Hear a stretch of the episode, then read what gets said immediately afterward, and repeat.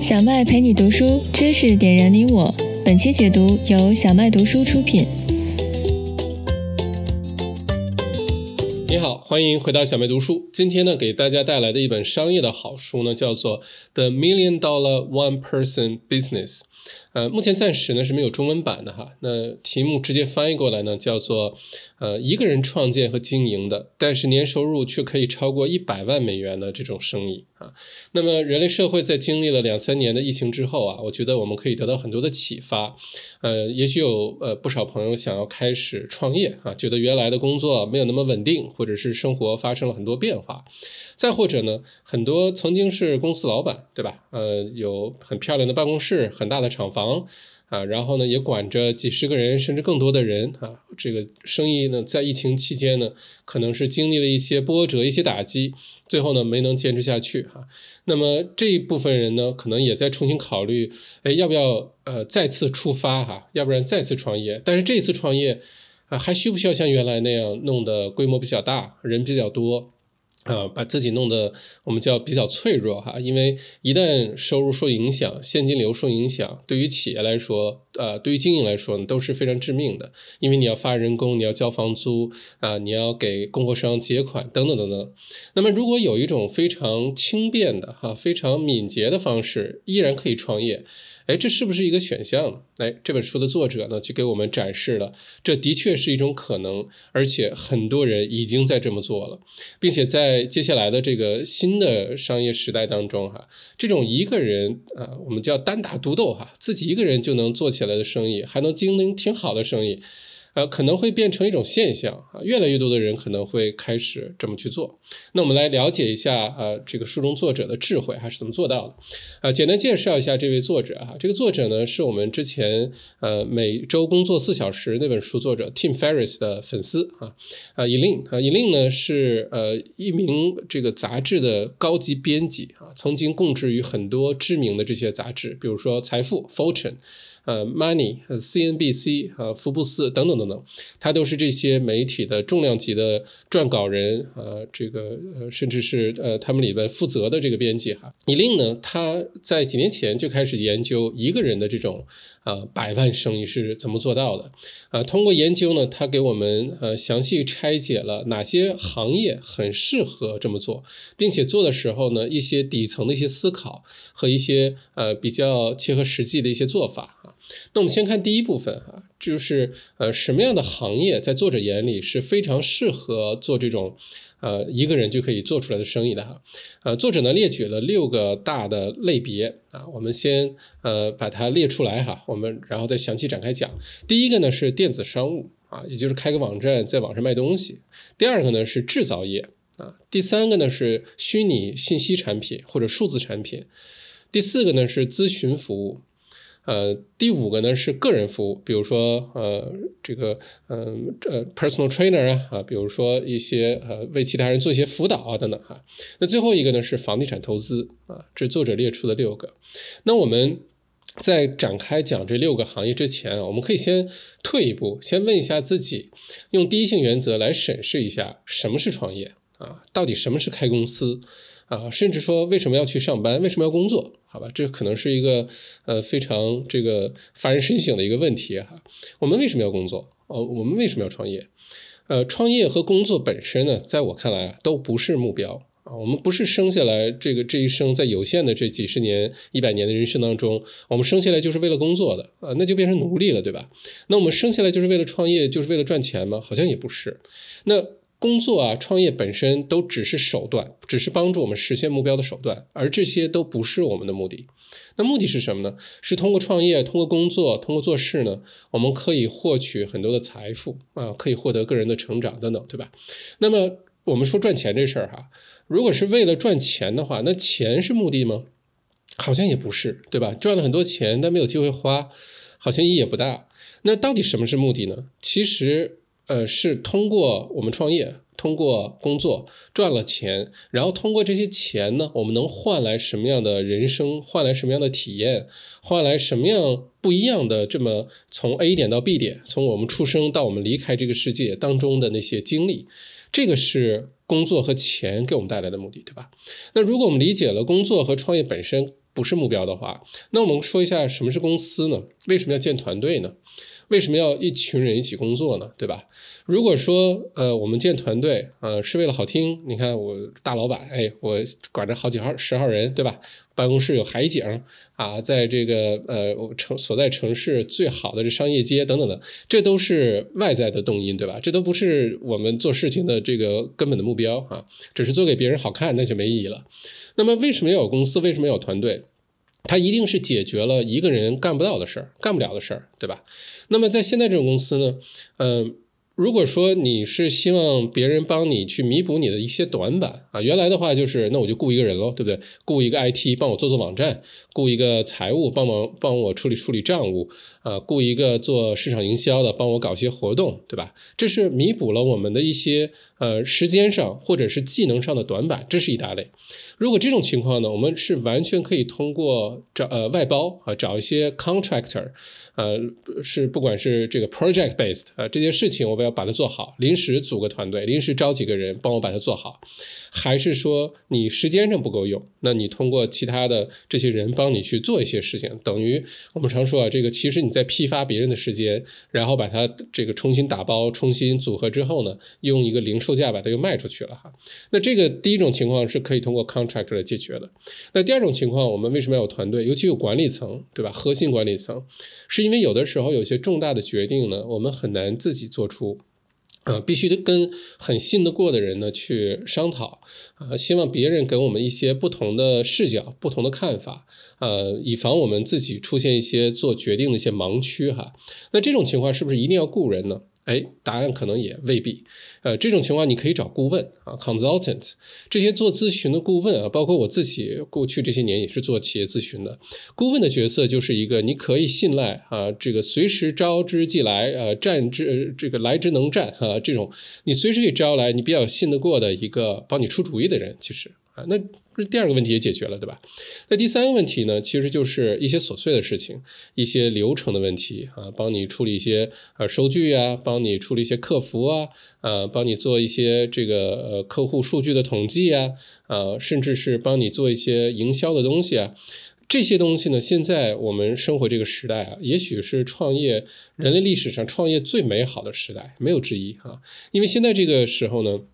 呃，我们有了互联网，我们有了很多的这些 SaaS 的公司啊，SaaS 就是 S W A S 这个四个英文字母的缩写，全称呢是 Software as a Service 啊，就是你可以把这个软件，你不用买一个软件，花个几千几万块钱，而是你每个月订阅式的几十块钱，呃，贵的几百块钱，你就可以用一个非常强大的软件。如果你把你工作当中啊，拆解开的话，我们很多事情都可以通过现在市场上已有的这些软件公司做好的 SaaS 这些产品，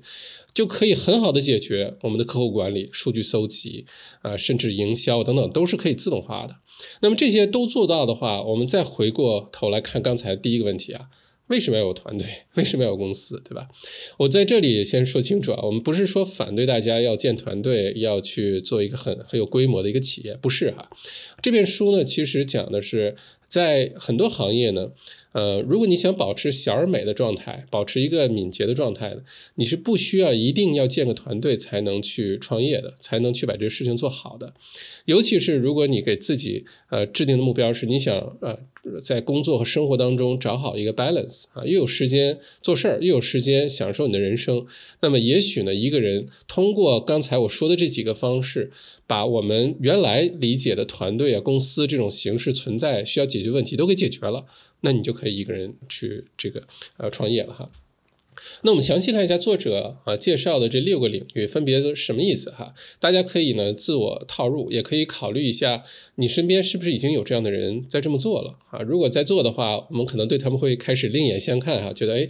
挺聪明的，一个人自己做的也挺好的哈。而且这种例子，大家知道之后，你深度的去挖掘，好好的去观察，你会发现我们身边这么做的人真的非常的多哈。那我们先看第一个领域，电子商务。电子商务这些年呃发展的非常快哈。从早期大家可能只是在 eBay 上，呃，在亚马逊上建个账号卖东西。呃，或者是后来很多人开始自己做网站啊，呃，早期呢做电子商务网站呢还没有那么友好，你需要懂得一些编程的一些技术啊，或者是你知道怎么把一些啊，我们当时叫 shopping cart 啊，把这些呃这个购物的结算的这些网站啊，呃，怎么能够植入到你自己的网站当中，这是需要很多的这些呃 IT 的经验在里面的。那现在的电子商务这一块呢，已经变得非常的傻瓜啊，非常的容易，任何人都可以在十到十五分钟之内，就可以从零开始啊，做出一个自己的电子商务网站，并且呢，把这个呃产品的管理啊，把库存管理啊，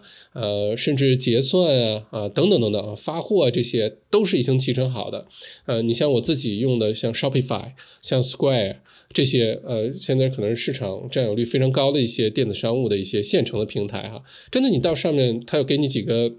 呃，网站设计的这个模板你选择，选择完之后呢，把你自己的名输入。如果你已经有 logo 了，上传个 logo；如果你已经有产品了，拍几张照，用手机拍好上传上去，对不对？然后定好价格，你就可以开始卖东西了，就这么简单。连个自己的 PayPal 账户，或者是连个自己的这个银行账户，你就可以开张了。这个在原来是真的是完全不敢想象，完全不敢想象。嗯。所以现在这个时代，如果你是想在网上卖一些东西的话，这个做法实在是太多了。那作者呢，在书中也提到了很多种哈，包括在 eBay 上，在呃这个 Facebook Market 啊，在亚马逊上啊，也包括了自己开网站，甚至呢，呃，现在很多呃这个呃电子商务网站呢，用的方法很巧妙啊。我给大家举两个我发现的例子啊，第一个呢叫做 Drop Shipping。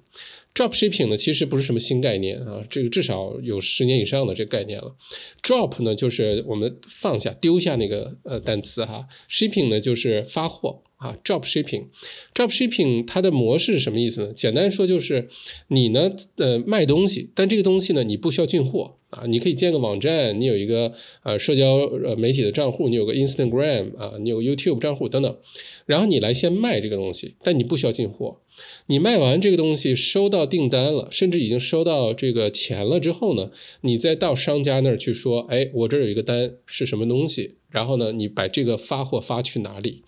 呃，很多的商家刚开始的时候是比较抵触的啊，不愿意做这种事儿。后来呢，有些商家呃迭代的很快，就是完全就做这种 shop shipping 的模式，就是所有帮我卖货的这些人。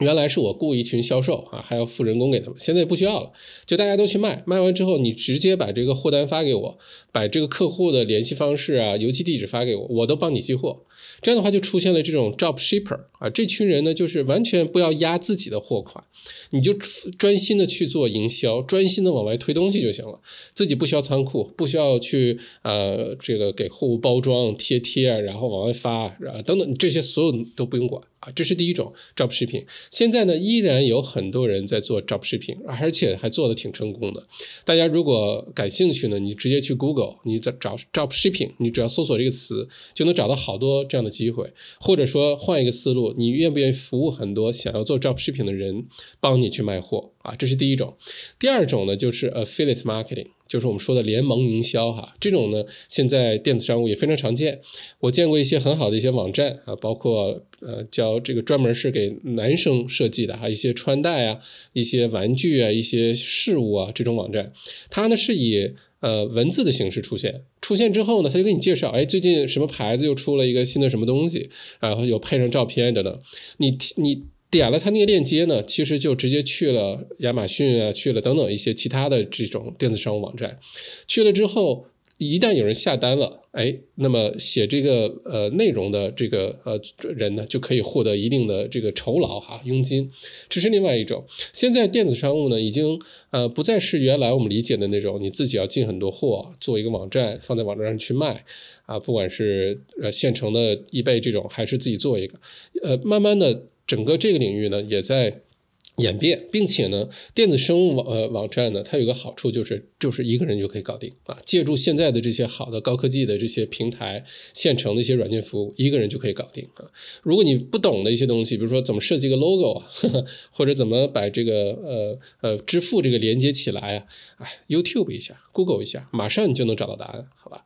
呃，这是第一个领域，电子商务。如果大家能找到一个呃非常呃这个细分 niche 的一个小众市场，啊，里面有一个很有意思一个东西，然后你觉得哎这个东西我很感兴趣，我很想研究。那么是不是也有很多人去感兴趣？你可以通过 Google Trend 等等去找哈，或者呢，你可以找到一个呃在海外热卖的产品，但你可以在你所在的国家或者城市地区啊，你可以拿到一个独家代理权，这个都是非常好的做电子商务的这么一个一个逻辑。你自己不需要去啊生产制造什么东西啊，你甚至都不需要压很多的库存，你就能把这个电子商务这个事情做起来，嗯。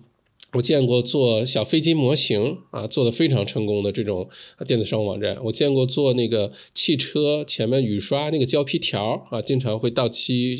两三年需要换，专门只做各个车型号的这个胶皮雨刷条的，就经常是我们呃可能不太注意的一些哈。但电子商务这条路大家可以考虑一下。那作者给出的第二个领域呢，就是制造业。啊，你没听错啊，是制造业。这里制造业不是说我们去开个工厂啊，是去接活儿，给大家这个制作个什么螺丝啊、配件儿啊，制作个什么呃一个产品，不是这意思啊。这里的制造业呢，意思是说你来自己研究出来一个、设计出来一个一个东西，然后这个东西呢，你自己可以去联系一些工厂啊，帮你去呃生产制造啊，不需要你真的自己弄个厂房制造哈，呃。这个东西属于你自己啊，不跟我们刚才说的第一种电子商务不太一样的是，那个你可能没有真正意义属于自己的产品，你只是在卖别人的产品，对吧？那么这个制造业呢，指的是真的你有自己的一个东西，你负责安排生产制造，然后你负责来卖啊，你也可以把它交给其他人去卖。那这个制造业现在最流行的一种形式呢，其实就是像呃 Kickstarter 啊啊，像这种 Indiegogo 啊这种网站，你会发现。很多很有意思的东西啊，比如说现在这些年卖的特别好的，呃，给呃这个摄影师啊，嗯设计的这个呃这个装相机镜头等等这种背包啊，叫 Peak Design，对吧？这就是完全从零开始，嗯。呃也是摄影师出身，然后就觉得，哎，如果有这样一个包，现在市场上找不到一个特别合适的这种专用的背包，那我就自己设计一个。那我如果我自己是用户，我会希望它有什么功能，对吧？在 Kickstarter 上开始就预售，啊，这时候你还不需要。这个自己去生产制造不需要啊，这时候是先预售，先把这个概念打磨出来，让大家帮你出主意啊，然后呢，先做这个打样啊，先做个样品出来。结果这个 Peak Design 就从一个摄影的包开始呢，现在变成了一个非常大的一个生意了啊，还能做三脚架啊，做各种各样的不同的配件等等，这是一个成功案例。我还见过一些我自己在 Kickstarter 上很感兴趣的买的一些东西啊，你比如说有一个人呢是自己设计了一个笔记本。这笔记本你可以用笔在上面写字，写完字之后呢，你只要把这个笔记本丢到微波炉里面转三十秒，上面字儿就都没有了啊，你就可以重复使用这个本儿哈。听上去有点无聊，对吧？但是就类似这种事情非常多哈。这样的话呢，就你自己拥有这个产品，包括最近我正在等的。啊，下单很久了啊，是一个非常方便你带出去的一个午餐的那个饭盒，一个套装啊，有个小袋子，里面有刀叉，然后这盒子怎么组合啊，有各种各样方便清洁，呃，不会漏啊，等等等等，它有一些这个产品特性，就是给那种可能天天在路上跑的人啊，或者经常想要出去野营的人啊去准备的，也是从自己出发呢，哎，发现这个市场上有这么一个。呃，需求有这么一个呃这个空档啊，那么自己来设计，自己设计呢，自己到海外，尤其像到中国等等去找这些生产厂家，帮他打样，然后大家预售啊，达到了多少钱之后，他就开始下单去制造，制造完之后发给大家。哎，这个现在也是一个很有意思的一个方向，大家可以考虑一下哈。尤其是我们华人在国内，如果能找到一些比较靠谱的。呃，一些好的生产厂家的话，这个的确是可以呃出发的。而且我们跟很多呃海外的这些其他国家的人比呢，有一个最大优势就是我们也许更容易找到这些制造商啊。比如如果你是讲英文的，你完全从来没去过中国，让你去中国找一个制造商，只能阿里巴巴什么的，是吧？那是不是靠谱也不知道哈。这也许是我们的一个潜在的一个竞争优势哈。那作者说的第三个领域呢？呃，就是虚虚拟信息产品啊，嗯，或者说做内容的啊，或者是做数字产品的等等，这个呢是我特别有这个感受的这么一个领域哈，因为我自己就是做内容创业的啊，呃，在我看来，这个代表我个人观点啊，在我看来呢，现在所有的这些行业里面，最好的行业之一就是做信息产品，就你卖的不是实物。卖的不是一个呃一个实实在在的一个东西，因为实实在在的东西呢，就涉及到磨损，涉及到物流啊、运输啊、发货啊，涉及到退货啊，呃，涉及到呃仓储啊等等，涉及到很多问题。而信息这种产品呢，它是通过互联网来流通的。啊，那么一旦通过互联网流通呢，首先呢，它的流通的效率就会非常的高，并且呢，这种信息产品呢，基本上是没有所谓的这些磨损啊等等，一旦发生退货啊、退款啊等等，那就是一瞬间的事儿，对吧？再有一个呢，就是信息产品呢，它的我们说它的边际成本啊啊几乎是零啊。换句话说，比如说你写本电子书，或者你做一个线上课，或者是你做一个特别有意思的一个 blog 啊，一个博客，如果有人订阅了。那么它是呃一个人订阅还是一百万人个人订阅？其实对我们来说呢，中间的价格变化差，就我们从成本来说啊，其实差别并不大啊。呃，你都是付出这个努力了，对吧？你都是把这个文章写出来了，都是把这个课录制出来了，都是把这本书写出来了，其实是一样的。那么每增加一个人。啊，每增加一个新的用户，对我们来说成本没有增加。它不像做实际的产品啊，你像卖手拉面，你多卖一碗手拉面，你就涉及到食材啊，涉及到人工成本；多卖一杯咖啡，都涉及到这些。或者我们做这个具体的产品，你多卖一台电脑啊，你多卖一台自行车啊，等等，都涉及到这些边际成本明显增加的问题哈。所以在我看来，信息产品是最好的这个领域之一哈。这这也是为什么我自己这么热衷于做内容创业。的一个主要原因。那么作者在这里说的虚虚拟信息产品呢，呃，还是包罗万象的哈，这个范围比较广，大家可以考虑一下哪些是适合我们的，比如说。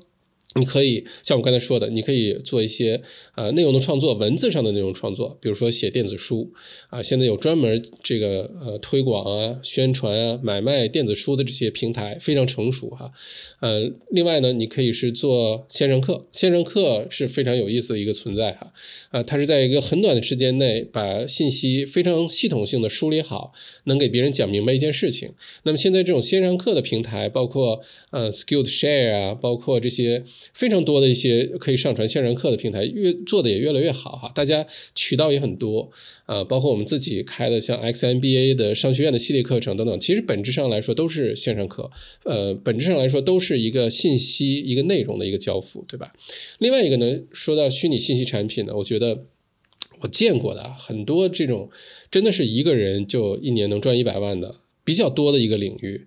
是呃做 YouTube。啊，或者是做这些视频号啊、B 站等等哈，做这些视频的博主，这是我眼睁睁看见过。我这个尤其是 YouTube 吧，我是最关注的一个平台。我是眼睁睁看着很多的这些 YouTuber 从几千个啊或者一两万个订阅开始，刚开始呢可能住在一个很简陋的一些地方，或者是等等，在美国、加拿大呀等等，这些人都有。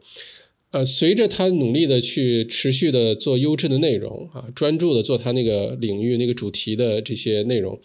做了个一两年之后呢，从几千几万的订阅变成了现在大几十万甚至上百万的订阅，然后整个的生活呢都发生了翻天覆地的变化，并且呢依然保持那个小而美的状态啊，依然是就一个人自己拍拍东西啊，评测评测呃器械啊啊开个箱啊。或者是做一些非常有意思的一些一些内容哈，我觉得这个领域是我见过的最多的可以变成一个人能营收年收入一百万以上的这种生意。但是这种呃 YouTuber 也好啊，B 站也好，它有一个非常大的天然的一个门槛就是刚开始的那半年一年，甚至刚开始那一年两年哈，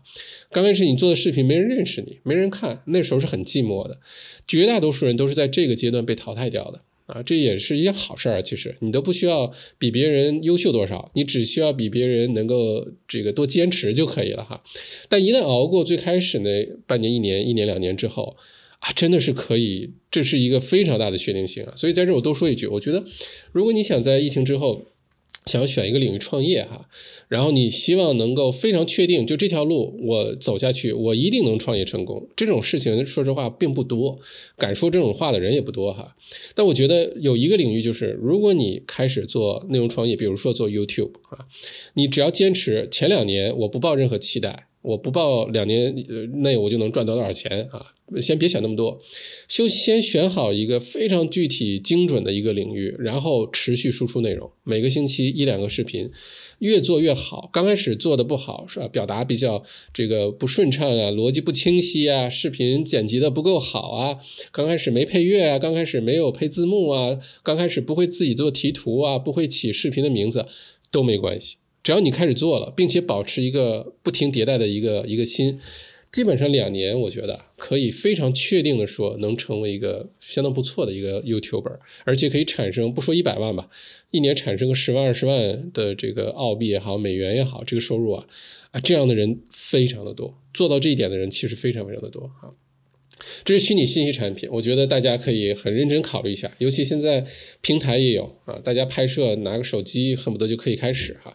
呃，实在是没有什么借口呃不去做这件事情，不开始。如果你想创业的话，那作者说的第四个领域呢是咨询服务，咨询服务呢就是说。嗯，不是说你你是科班出身的这个商学院毕业的 MBA，或者你曾经给这些咨询事呃事务所啊工作，你是什么麦肯锡，你是波士顿，你是这个四大会计师事务所啊，未必需要这样，因为每个人在自己这些年的工作啊，这些年的呃这个创业等等这些你积累的一些经验啊。呃，对于很多刚刚开始上路的人，或者呃，对于很多正在这个领域努力拼搏的人来说呢，都可能是非常有意义的啊。尤其是你自己曾经犯过的很多错误哈。那么这其实本身就可以变成一个咨询服务，就是说我来教你这种情况怎么解决，或者你在这个阶段的时候你应该怎么做。这种其实就是 consulting 或者是 advisory 啊，它还是有些呃一些细分的一些区别。advisory 呢，通常来说。嗯，比 consulting 呢没有需要负那么多的责任啊，consulting 就变变得比较正式了，变得比较这个啊，你要你需要为你的客户非常负责哈。不过说回来，咨询服务呢，也许是很多人可以考虑一条路。呃，咨询我从。我自己的这个呃职业生涯当中体验哈，我觉得是这样的。刚开始呢，出发的时候非常难，因为没有人认可你，没有人呃相信为什么我要花钱来找你帮我出主意，对吧？呃，尤其是这个年纪比较轻啊，或者是等等哈。所以刚开始建立口碑、建立信任的时候非常的重要。那也有很多小技巧，比如说你可以呃刚开始是免费为十个人客户服务，对吧？呃，先明确的说好，我为你服务多长时间，到什么节点，呃，我免费。为你做，但是呢，呃，如果你有收获的话呢，麻烦你给我写一个 testimonial，或者麻烦你推荐我一下哈，然后慢慢的开始啊进入收费状态，然后收费呢可以越来越贵，这可以是一个逻辑，或者是呢通过一些呃短期的一些学习，比如说你去读个 MBA，或者是你到一些这种咨询事务所去好好工作个两三年，这当然需要一些积累了哈，但一旦这些积累的过程完成了，或者是你把你过去的这些年的职业生涯也好，创业的经历也好，你想明白了，变成了一套你自己的理论，而且你能确实是帮别人解决问题了，其实你就可以开始做这种咨询服务了。而且一旦进入那个状态之后呢，嗯。这个创业呢，就变得相对来说就嗯比较简单了哈。就刚开始的时候非常难，呃，这种咨询服务，你比如说我出去为其他的公司，尤其一些中小企业做商业咨询，我收费现在就是一天是五千澳币啊，呃，八个小时一天五千澳币。这个如果按照原来嗯几年前你问我，我是肯定是不敢想的，我不觉得我自己那么值钱，说实话。但是，一旦你把最难熬那段时间熬过去了，你的这个价值越来越大，别人需要你呃的时候越来越多。有的时候你好像是我我给你做了一个心理咨询，收了几万块钱，但是这确确实实能帮很多企业解决很多实际的问题，让他在成本上节呃能节约十几二十万，能让他在销售额上啊利润率上能明显的提高，能远远超过他付给你的咨询费，那么就很多人愿意来找你啊。这个是一个循序渐进的一个过程，而且呢。呃，也有很多不错的书啊，讲的是如何你能成为一个好的呃这个 consultant 啊，如何能成为一个好的咨询师啊，呃，这种这个行业完全就真的就是一个人拎着一个 iPad，呃，你就开始 travel，你就可以到处去走，然后呃，通过一些呃一些一些方法哈，比如说创造一些内容、录些视频啊，扩大你的影响力，扩大你的知名度。慢慢的开始为你所在这个领域的职业公司也好，个人也好，做一些咨询服务。这个坚持个几年之后呢，就会呃很有成就。而且这个行业是年龄越大，呃你越值钱。啊，这不是吃青春饭的一个行业。你年龄越大，你自己的这个经验越丰富，你经历过的其他的公司、呃行业，你看到的越来越多，那么你就会越来越值钱啊。这是做咨询服务，我觉得也是完全可以考虑的。呃，其中有一个呃新的非常新的一个细分市场啊，我分享给大家哈，是我观察到的，是什么领域呢？是两个领域将呃结合起来的时候，呃，这个是。这种人非常缺的。你比如说，如果你做的是工程类或者医疗类，然后你有商业的这个领域，你能把这两个技术的和商业的结合起来，特别好。而接下来这段时间，我发现有一个领域特别的缺人，特别特别的缺人。呃，是什么呢？是又懂区块链技术。真的是非常懂区块链技术和各种应用，并且还懂它的它的商业价值和它怎么商业实操，这种人才现在是极其缺少的。你会发现，要不然就是完全区块链的这些 nerd 这些技术大拿，要不然就是只懂商业，但是对这个技术不太了解，或者这个技术具体的应用场景和可能存在的风险，它的最大优势是什么不太了解的。如果你能把这两项结合在一起的话，未来的这。长了我不敢说啊，未来这五年八年吧，这种人是极其稀缺的。基本上就你开价，你说多少钱，你能把这问题解决了，就能就很值钱。很多的企业接下来这些年都面临怎么区块链化，怎么把自己的产品服务，呃，进入这个领域。包括现在很多的奢侈品品牌，什么路易威登啊，什么爱马仕啊，什么这些品牌都在跑去虚拟世界里面去做营销啊，在里面买地，然后在虚拟世界里面做广告牌，呃，这个宣传的那个路路牌然后怎么在这那个里面，那你说他需要什么样的人帮他出这个主意？他内部很难找到，他只能去外面找一个这样的一个咨询师回来帮他出主意，对吧？所以，如果对这个事情感兴趣的话，哈，你可以自己学习嘛，对不对？你现在不懂，你可以好好深入去研究嘛，啊，在我看来，你对任何一个全新的领域如果感兴趣的话，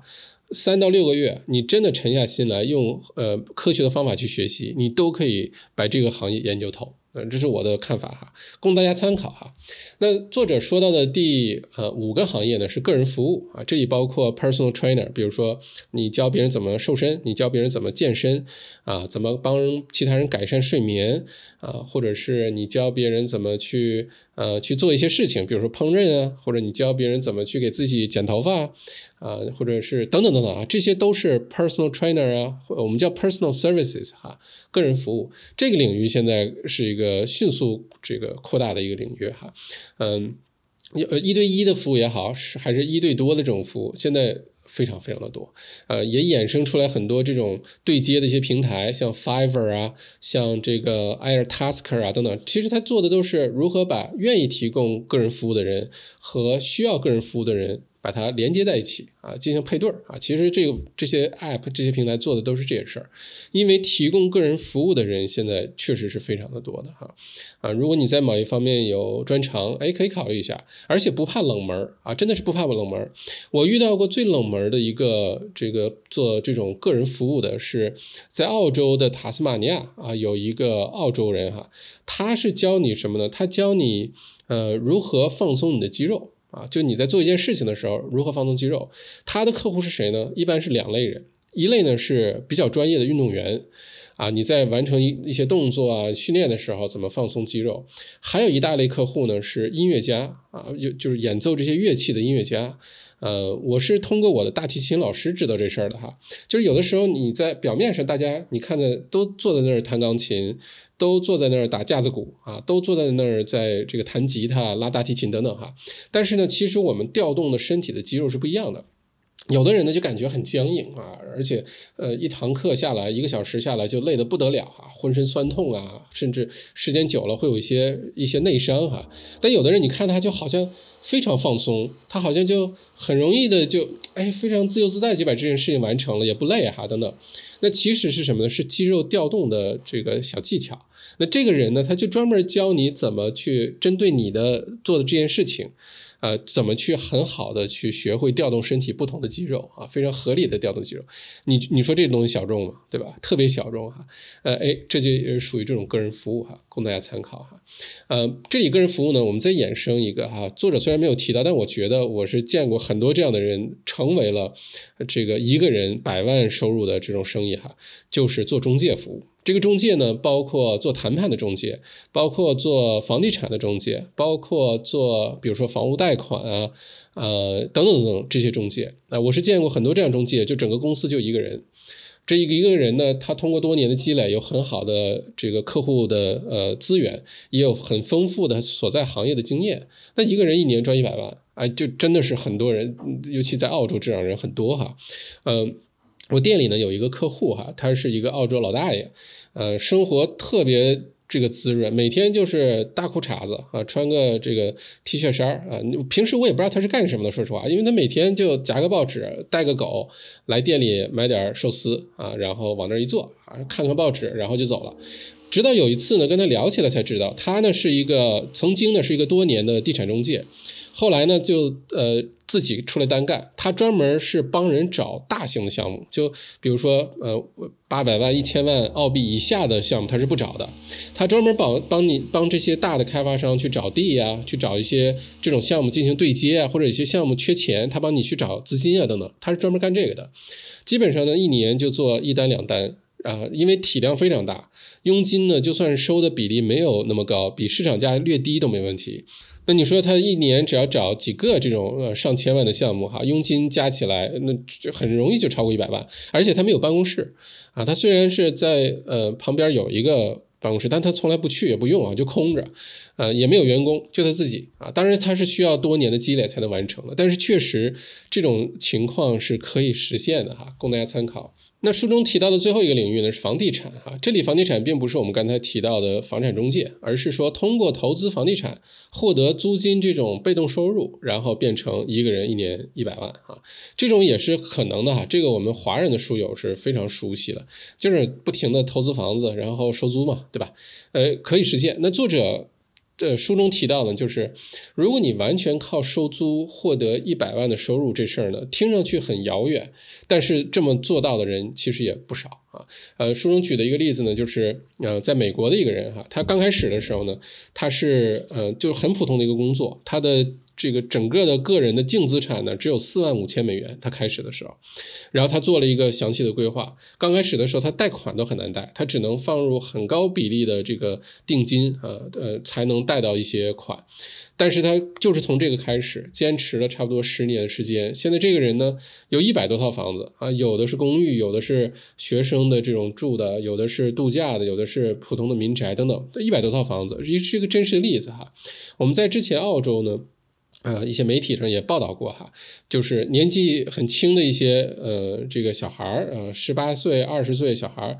就是靠一个在呃上学期间十三四岁、十四五岁，澳洲就很多的小朋友就出来打工了哈，一年就赚一两万块钱，但是花销很少。就靠这个收入开始滚动起来，开始做投资，开始买房。到了二十岁的时候呢，也有五六套房了。哎，这种例子也是很多哈。当然，这房子可能不贵哈。如果贵的话，一百万一套可能是有有难度的。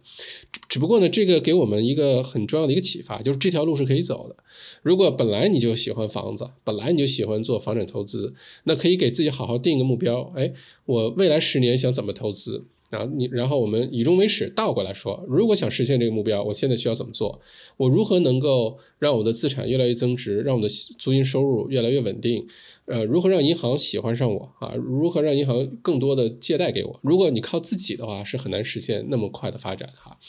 那这个呢，是作者给出的六个领域。那这六个领域呢，只是代表了可以。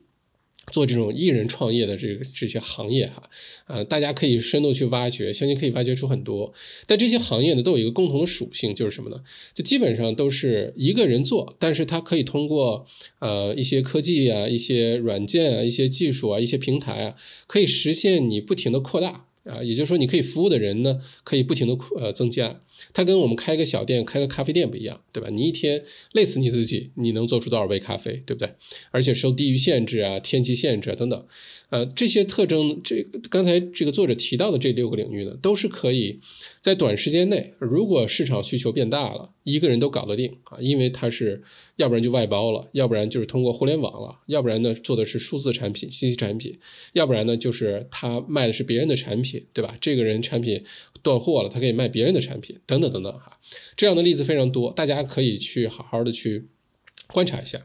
那么下半部分呢，作者是用呃几个角度呢来说了一下，作为一个人创业的一些底层的一些思维和一些心理建设哈。呃，首先呃大家这个可以想象一下，呃我们回到刚才的话题，就是为什么我们要创业，对吧？为什么要去做生意？为什么要工作？其实呢，是我们希望自己的人生过得能够没那么憋屈，对吧？让我们的自己的人生过得更精彩一些，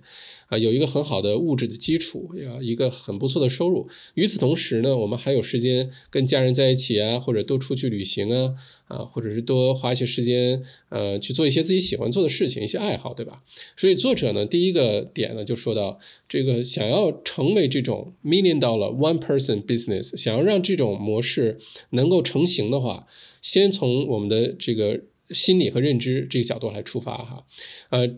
这类企业之所以最后都能成功，都能一直做下去，越做越好哈，嗯，第一呢是它的收入是好过呃上班的，啊，这初期的时候可能有些风险，有些不确定，这是肯定的哈，但是根据数据来看呢，呃。这种我们叫 solopreneur，solopreneur 就是 entrepreneur 前面变成 solo，就是一个人这种呃创业的人哈，叫 solopreneur。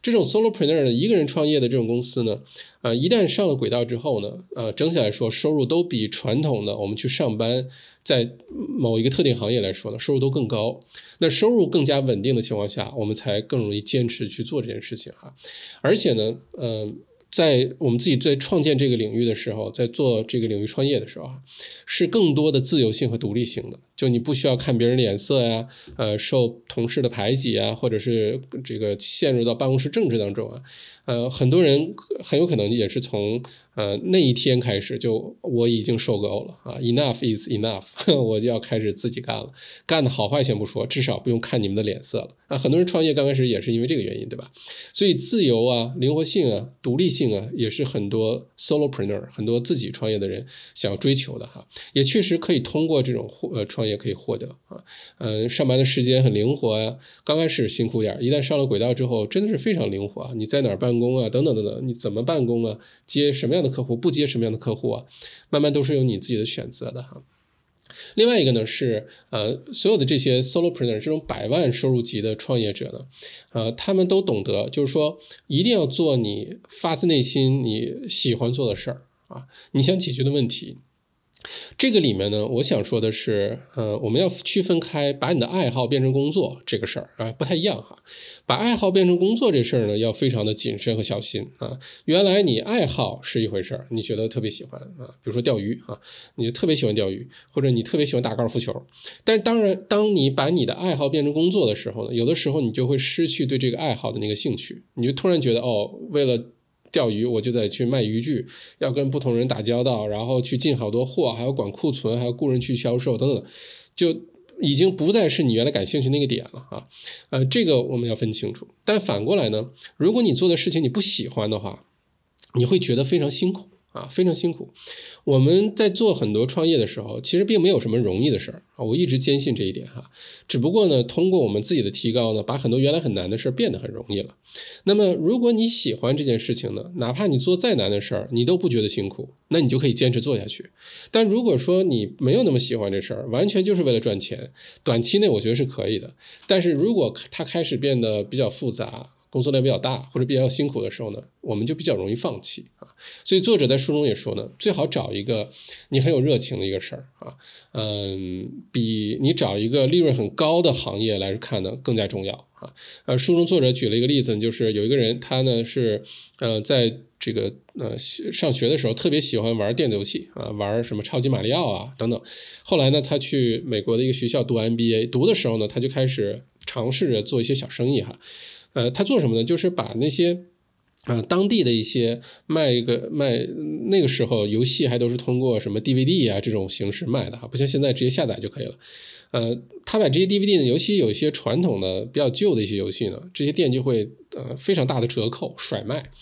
而在网上的很多人呢，这种比如说八零后啊、九零后啊，是有一些童年回忆的，想买这种游戏呢，又不太容易找得到这种游戏，他就趁打折的时候把这些游戏都买回来，然后放在网上卖啊，放在易贝上是吗？我们管这种叫 flipping 哈，就你从别人那儿低价买个东西，然后放到网上或者通过你的渠道高价把它卖出去，奇货可居哈，这种我们叫 flipping。他用这种方式呢，哎，可以开始赚取一个很稳定收入了。后来他的 MBA 读完之后呢，他就想，我为什么不放大呢？好好去做这事儿呢？我还愿意玩游戏，我也愿意去搜集、收集这些这个传统的这些经典游戏。后来他就专门干这事儿。然后呢，他就在这个工作收入和他的陪伴家庭的这个当中呢，找到了一个平衡点，搬去了一个他们全家都很喜欢的一个城市。然后他就把这个变成一个生意了，没事还能自己玩玩游戏什么的，特别开心哈。就还是要做一个。你喜欢做的事儿啊，但是并不一定非得是你的爱好，这个事儿我觉得是要区分开的哈。呃，另外一个呢，就是呃，这个呃，作者呢在书中提到，如果你是一个人创业呢，你并不一定很孤单啊，你并不一定是一个孤独的创业者。呃，虽然是一个人创业，但是你可以是有一个属于自己的一个小的社群。啊，尤其是你的一些呃固定的一些 contractor 啊，一些 service provider，帮你提供某一个领域的一些服务的哈，啊，比如说帮你在 Facebook、在 Instagram、在微信等等做社交媒体宣传的，哎，这可以一旦你碰到一个好的这样的人呢，你可以一直再去找他，对吧？一个一个合作的形式哈，B to B 的形式，或者是你找到一些帮你做。剪辑视频剪辑的，或者帮你做啊一些文案的，哎，遇到这样好的人呢，其实你慢慢就会建立一个属于自己的一个小的社区，这个社群呢。呃，这些人呢，你们是长期合作关系，他们也不是你的雇员，啊，都保持这种非常灵活、非常呃敏捷的这个状态。哎，你并不是一个人在战斗，你是和一群这样的人在一起做事儿，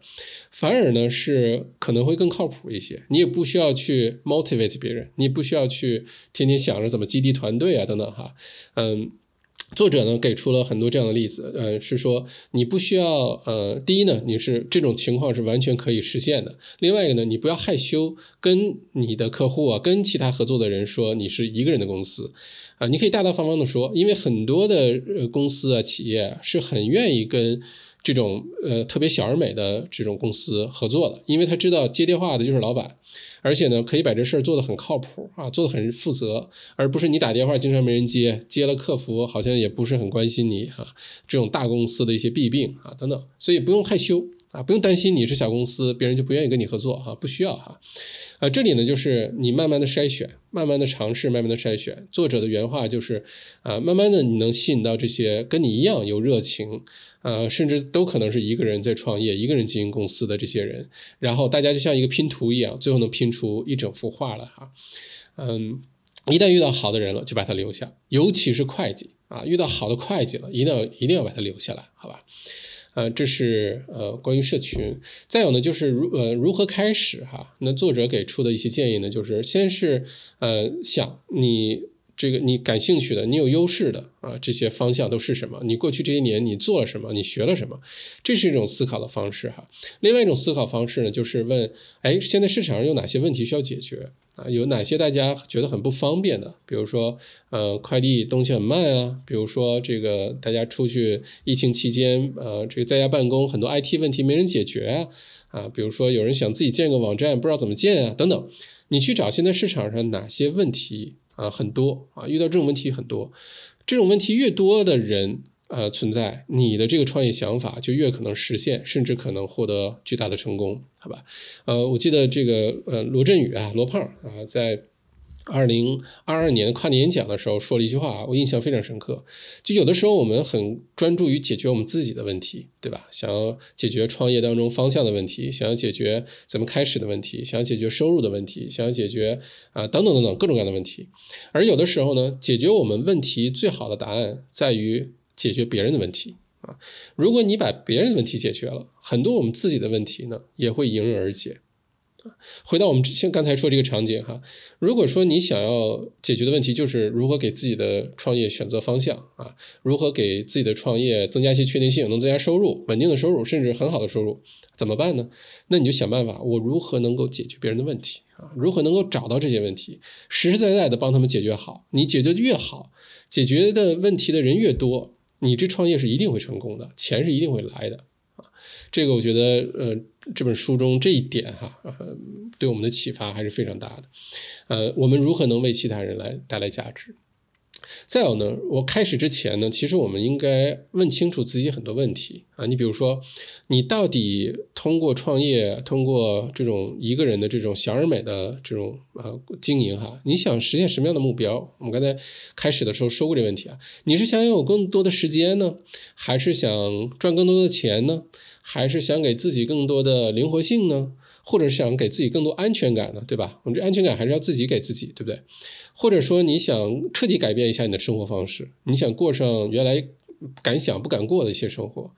到底你想实现什么样的目标？这个事情一定要先问自己，把它想得非常清楚，好吧？呃，往往我们平时工作啊，在公司上班啊，嗯，老板也好，还是人力资源的人也好。很有可能没有人问过我们这个问题，但是这些问题呢，值得我们在初期的时候就自己想得非常清楚，因为这些问题想清楚了，才能倒推回来，我们给自己设计一个什么样的工作方式，我们进入什么样的行业、什么领域，这个领域能不能给我们一些这样的呃这种生活方式，对吧？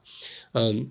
你比如说我我其中一个让我特别有热情的一个事情就是做我们的小麦读书，对吧？如果说我看书，本来我也喜欢看书，我也喜欢表达，我也喜欢给大家讲书哈。我觉得每次讲完书，脸脸蛋都这个热热的，就觉得整个人特特别开心的那个状态哈。就这件事情我很 enjoy，我很喜欢，而且呢，呃，虽然不一定是我这个特别擅长，但我努力把它一点点做得更好，不停的迭代哈，呃，争取经过时间，呃，一年、两年、三年、五年。慢慢可以把自己这个技能练得特别好。那如果这种情况下又能在这里面找到一个商业的模式，哈，能够通过这个养活自己、养活家里人，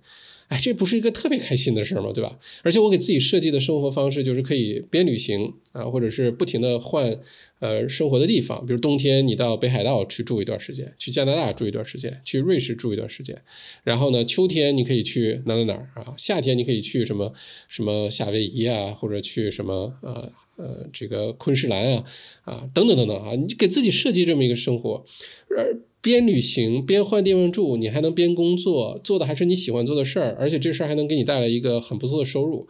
如果这是你希望的那个生活的状态，那我们就想清楚，这是我要的。那么倒推回来，如何围绕这个给自己设计这么一条路出来啊？嗯，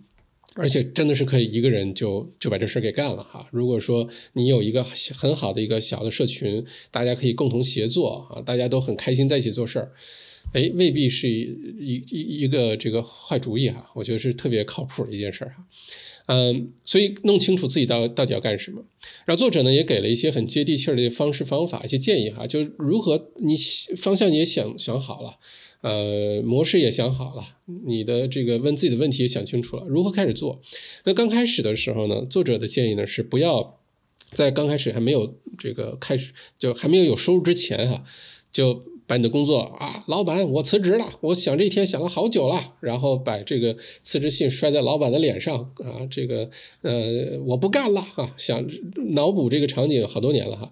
呃，千万不要这样。那么人生的不同的阶段呢，呃，这个 commitment 是不一样的哈，有的人呢是。嗯，三十岁、四十岁、五十岁，有可能已经有车贷、有房贷、孩子学费，对吧？等等等等，可能已经有很多的这些支出是固定下来的了。那么在这种情况下，作者给出的一个建议呢，就是你可以先从副业开始，我们叫 side hustle 哈，先从一个副业开始，就你的现在稳定的这个收入，你先不要放弃，先咬牙先做着啊。呃，但是呢，你可以用你的这个晚上的时间，用你周末的时间，用你公众假期的时间，其实这些时间加起来呢。很有可能会超过，就是我们全职工作那三十几个小时一个星期。哪怕你每天啊就花一个小时，下班后一个小时，或者早上起来，然后周末花两三个小时，你一个星期都很可能凑出个七八个小时。每个星期啊，如果你能一直坚持，每周都花这些固定时间，专注在你想要去做的这件事情上，那么一年下来呢，它有几百个小时。几百个小时，我们是可以做出很多很多事情的啊！如果很高效、很专注的去做的话，呃，这个过程呢也不用着急，不是今天听了这本书，呃，你有了创业想法，明天就辞职，或者下个月我就要辞职，不一定。呃，书中作者也举了一些例子，有的人是花了整整一年的时间来计划自己的这这条路，开始打磨自己的商业的想法。然后呢，去尝试一下这个模型到底有没有人认可，能不能赚到钱，等等等等哈。那么经历完这个过程之后，你有了一些收入了，你已经论证了这个商业模式的存在价值是有人接受的，而且有人愿意为此买单的。那个时候，当你的收入开始慢慢上升了，你可以把全职工作变成兼职工作，依然有个稳定的收入，然后慢慢的把你兼职的工作也辞掉，你就自己的创业就开始了。有这么一个呃 transition，有这么一个这个慢慢过渡。的这个过程啊非常好。另外一个作者也说呢，其实呢应该让自己的生活的开销变少一些，就没有必要为那些欲望呃买单啊，这花不该花的钱。呃，因为我们所说的这个财富自由啊，一方面是你赚多少，一方面是你花多少，对吧？你可以赚的不多，但你花的少。你依然可以很快就实现财富自由，或者是你可以马上开始自己做创业，对吧？那如果你说我赚的很多，一年我赚五十万，但你花的很多，一年花四十九万，你依然没有办法，呃，很快的就放下你这个事儿去做你想做的事儿啊。那书中作者也说，好好省钱啊，不要花不该花的钱。这个咱们读书会里面小麦读书已经讲了好几本这方面的书了哈，啊，都是关于怎么去管理好自己的钱，学会开始存钱，学会开始投资哈。哎，这本书的作者呢也讲了这个概念哈。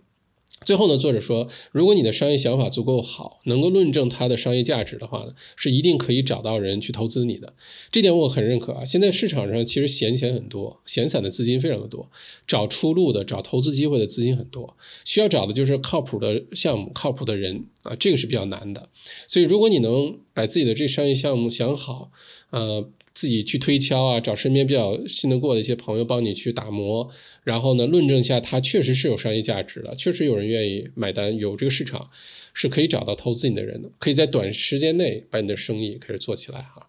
呃，并且作者呢说，在实施的时候呢，一定要有一个什么心态呢？就是不停的试验、不停的调整的这么一个心态。呃，不要觉得一定要一击必中，或者是呃第一次创业就成功，这种其实很少。如果我们看现在世界上非常成功的这些企业家、创业者，都是连续创业者，都是多次创业者。这现在他成功这事儿都不是他第一件办的事儿，他这这之前肯定是做过很多其他一些事情，而且很多失败的事儿只是我们不知道而已啊。所以呢。呃，要有这么一个心态，哪怕这次出发失败了，没关系啊，这是一个很有意思的尝试。呃，这次没成，我至少学到了什么东西，锻炼了我哪些技能，对吧？因为有些基本的技能呢，不管你做什么行业或者是什么创业项目，你都需要的。比如说如何跟其他人沟通，对吧？如何跟会计去沟通，如何去。呃，做个网站，如何去呃搞定这些供货商？如何去做一些谈判？啊，如何自己能看懂财报？所有的这些基本技能呢，你不管创什么业都是需要的。那刚开始呢，你就当练手了，好吧？明知道这个成功的概率不大，也比天天琢磨、天天想，但是不去做要强得多啊！你可以先出发，通过做这件事情呢，把这些技能先打磨好、练好。你以后每次想再创业的时候呢，成功概率都会越来越大，而且你越来越娴熟啊！所以这个是作者提出，就是呃，先做好，你可能要不停的尝试、不停的失败、不停的调整、不停的迭代，有有这个心理准备啊，就没问题。好的。东西都是被打磨出来的啊，好的这个创业项目都是在这种摸爬滚打当中出来的，都不是刚开始第一天就想的倍儿清楚，然后一下子就能做成功。这种只是在故事书里面有，好吧？啊，这是如何把这个事情落地哈？那作者呢也说，嗯。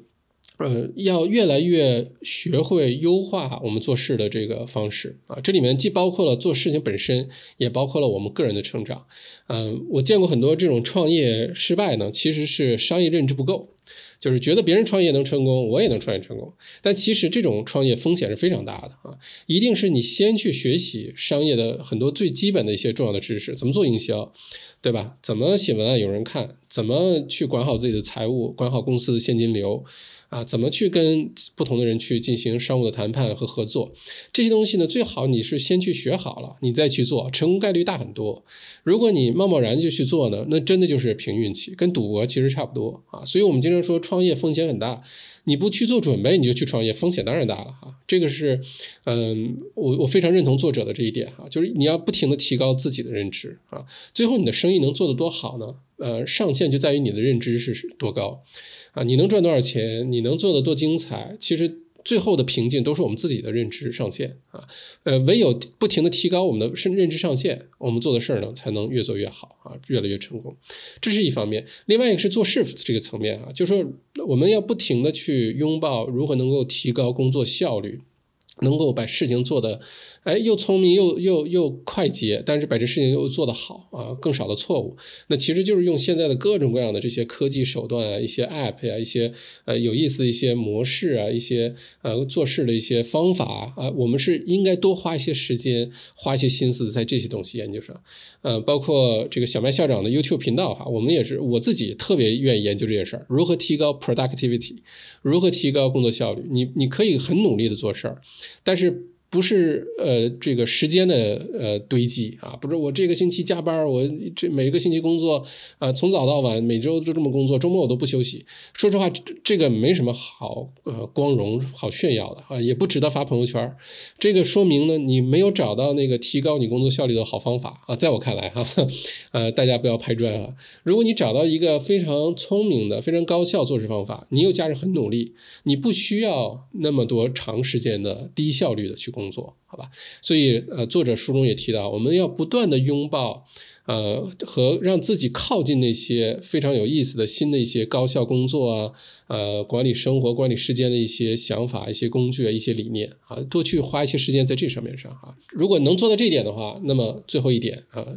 最重要的这个心理建设的这一部分啊，就是说，呃，两部分，第一呢，是我们要学会呃。广听言路，就多听大家对这件事情的看法，对你的一些建议。但与此同时呢，必须要能够保持自己的独立见解。啊，你要能自己来为自己做决定，为自己的决定负责任，但是千万不要不听别人的说法啊！不管是别人说的好听不好听，是批评还是表扬，我们一定要愿意去听。我之前做 YouTube 频道的时候，有一个观众提一个问题哈，当时我觉得特别有意思，他说：“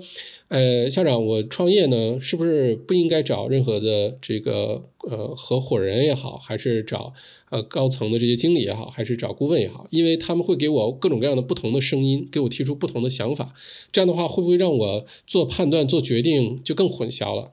其实事实恰恰相反哈，我们不但不要屏蔽自己，不听别人的声音，反而应该是我们主动的去听取各种各样不同的想法。我们这种这个叫 perspective taking 哈，你要看不同的人的角度，他的看法是什么。万一他们帮我们扫盲扫盲了呢？扫掉一个我们认知的盲区怎么办？万一帮万一他们提到这一点是我们从来没有想过的啊，等等等等哈。那其实这个很重要啊，我们需要听到各种各样的声音，但与此同时，我们我们也要学会如何筛选，如何呃在这个当中呢，依然保持自己你能做出自己的那个决定。这是书中作者的第一个这个建议。第二个呢，就是一定要学会 say no，一定要学会拒绝。啊，这非常重要。呃，如果你想把自己的生意做好做大啊，那一个人啊，那收入越来越多，他这个过程当中呢，是一个一直要对各种所谓的好机会啊、好想法呀。一直要 say no 的一个过程啊，这个事情呢，我之前看过一个呃乔布斯的呃访谈，乔布斯访谈就说他有一段时间非常挣扎，就他刚把苹果又接管回来的时候哈，嗯，把整个产品线从一百多个变成了就电脑、手机，当时还没有手机，只有 MP3 播放器哈。他说他最挣扎的就是每天早上醒来，他夜里面想了好多让他兴奋不已的一些点子、一些想法、一些创意、一些产品，他每天早上醒来的时候必须把自己彻底否定掉。就想我们的战略已经定好了，我们的目标已经商量好了，我们就要按照现在这个目标好好去做，而不是不停的被。呃，这个这个所谓的更好的机会、更好的想法分散我们的注意力，然后最后呢，就是我们就像一条小狗追着自己的尾巴一直在转圈儿哈，最后你哪儿也去不了，就是这么一个比喻。呃，想好了一件事情，想好了一个方向，就好好的做下去。而现在这个社会就是，你只要找好一个方向，你好好去做，都能做出来，都能做得不错。好吧，因为你也在迭代嘛，对吧？你也在听别人建议嘛，对吧？又不是说闭着眼睛什么也不听，不管不顾去做，不是的。所以在这种情况下呢，我们一定要学会拒绝很多所谓的好机会。这件事情上，我自己是犯过很多错误的，所以我觉得作者说的这点很好哈。那这就是这本书哈，《The Million Dollar One Person Business》啊，一个人创业啊，一一个人的百万收入的这个创业。啊，这本书呢送给大家啊，希望呢在这个后疫情时代啊，这么一个全新的一个崭新的商业环境下哈，大家可以考虑考虑，能不能自己去做一个创业。啊，又轻便又能过上自己想要的生活，收入也不错，哎，是不是可以做到？好，谢谢收听这本书的解读。如果你觉得这本书对你有些收获啊，对你有些启发呢，欢迎在下面呢给我们一个五星好评，也欢迎把这本书分享给你在乎的人啊，嗯，希望也能帮到更多的人，好吧？好，再次感谢，咱们下一本书见。